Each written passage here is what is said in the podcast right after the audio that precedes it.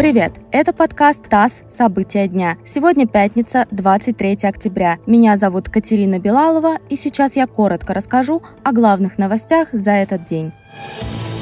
Центробанк второй раз подряд сохранил ключевую ставку на уровне 4,25% годовых. Это процент, под который регулятор выдает кредиты коммерческим банкам. И это максимальная ставка, по которой ЦБ принимает у банков денежные средства на депозиты начала года Центробанк несколько раз понижал ключевую ставку, и 4,25% – это исторический минимум. Регулятор объяснил решение сохранить показатель, в том числе неустойчивой ситуации на финансовых и товарных рынках.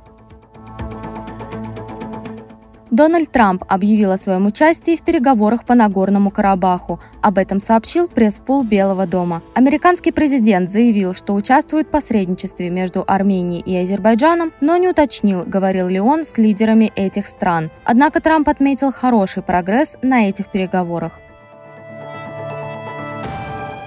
Суд в Москве арестовал бывшего вице-президента Евросети Бориса Левина. Он пробудет под стражей до 6 ноября. Левину вменяется убийство двух и более лиц, однако суть дела суд не раскрыл. В 2010 году суд присяжных оправдал Левина и других сотрудников Евросети по делу о похищении человека и вымогательстве.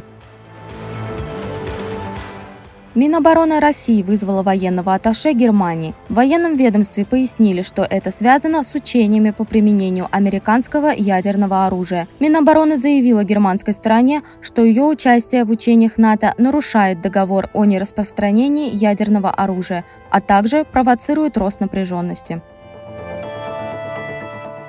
И последнее. Вакцина от коронавируса в России будет бесплатной. Об этом сообщил министр здравоохранения Михаил Мурашко. Он пояснил, что бесплатная вакцинация станет доступна, как только будут запущены большие объемы производства. По словам главы Минздрава, сейчас в России один из самых высоких уровней тестирования коронавирусной инфекции. Вы слушали подкаст «ТАСС. События дня». Эти и другие новости читайте на нашем сайте и в социальных сетях.